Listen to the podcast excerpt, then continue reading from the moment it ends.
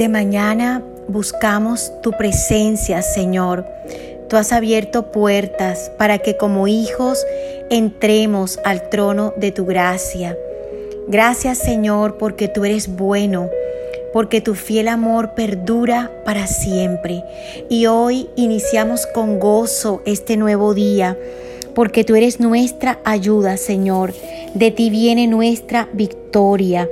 Y hoy entonamos canciones de alegría, hoy entonamos canciones de alabanza, porque tu brazo derecho siempre obra proezas, maravillas a nuestro favor. Gracias, porque tú eres Dios y tú brillas sobre nosotros. Tú eres nuestro Dios y solo a ti te alabamos. Tú eres nuestro Dios y solo a ti te exaltamos por siempre y para siempre. Y hoy hay una palabra de Dios para ti. Hay un nuevo pensamiento que renueva tu mente. Déjate guiar por el amor y no por las circunstancias. La Biblia dice en el libro de Hechos capítulo 16, versículo 28, no te hagas daño, todos estamos aquí. Y estas son palabras del apóstol Pablo al carcelero para proteger su vida. Pablo y Silas estaban presos en un calabozo y en medio de esas condiciones inhumanas, de un lugar frío, de un, de, un lugar oscuro, ellos a medianoche cantaron alabanzas al Señor y un milagro ocurrió. Puertas se abrieron, cadenas fueron rotas.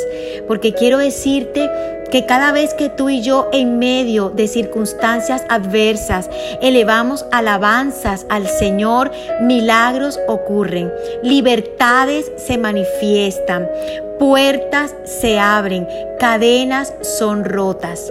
La vida de Pablo y de Silas en ese momento fue impactada, pero no solo la de ellos, sino también las de aquellos que les rodeaban y la del carcelero.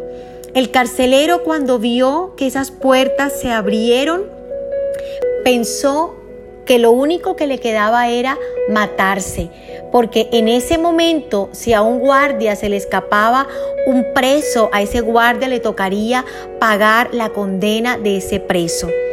Pero Pablo le habló, no te hagas daño, porque aquí estamos todos. Pablo y Silas pudieron haberse escapado, pero ellos decidieron quedarse para guardar y proteger la vida del carcelero. Ellos decidieron dejarse guiar por el amor y no por las circunstancias. ¿Qué hacemos tú y yo cuando estamos en medio de circunstancias adversas? ¿Alabamos o nos quejamos? ¿Buscamos nuestros propios intereses o somos guiados por el amor. Para ellos lo más fácil era escapar, pero ellos decidieron guardar la vida de los demás y la vida del carcelero.